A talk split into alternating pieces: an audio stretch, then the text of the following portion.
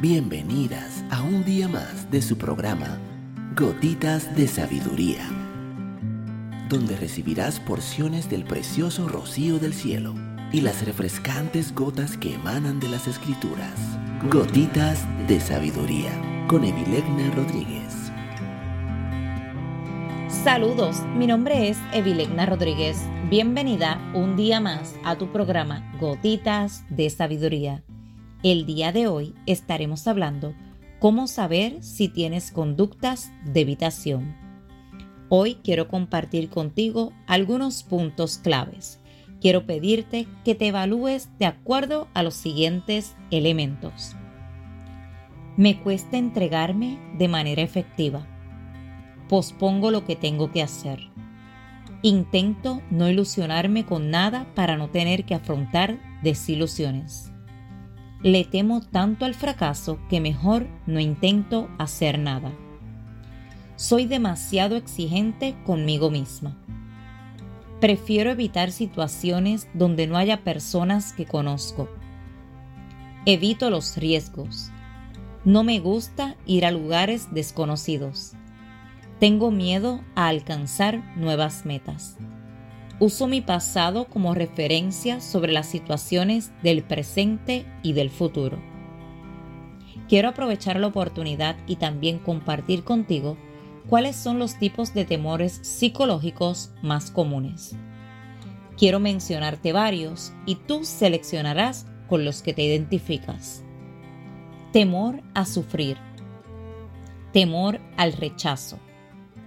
Temor al abandono temor a ser vulnerable, temor a ser feliz, temor a ser juzgada, temor al fracaso, temor a la soledad, temor a amar, temor a ser defraudado. Ahora escucharás algunas claves para vencer los temores.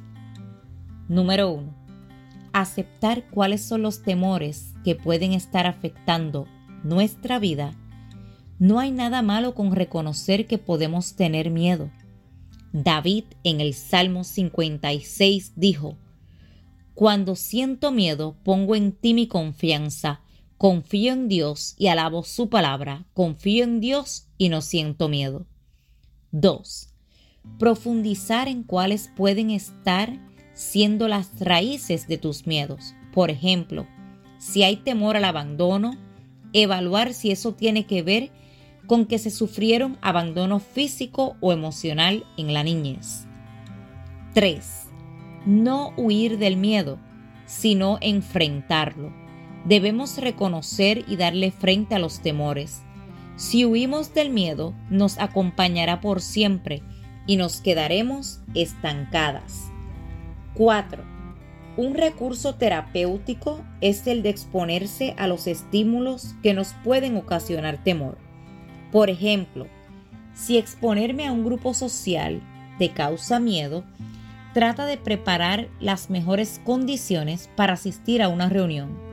Vístete con ropa que te sienta bien y prepárate con antelación.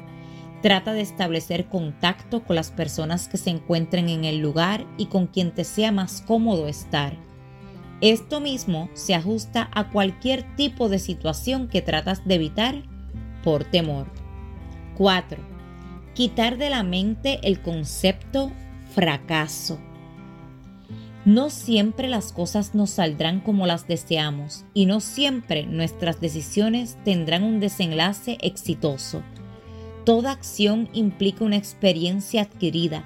El mayor éxito consiste en aprender de lo vivido y transformarnos como individuos para cada día ser mejores seres humanos.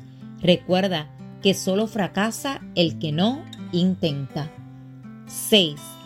No declarar y afirmar lo que nos dicen los temores, sino lo que dice la Biblia y lo que Dios nos prometió.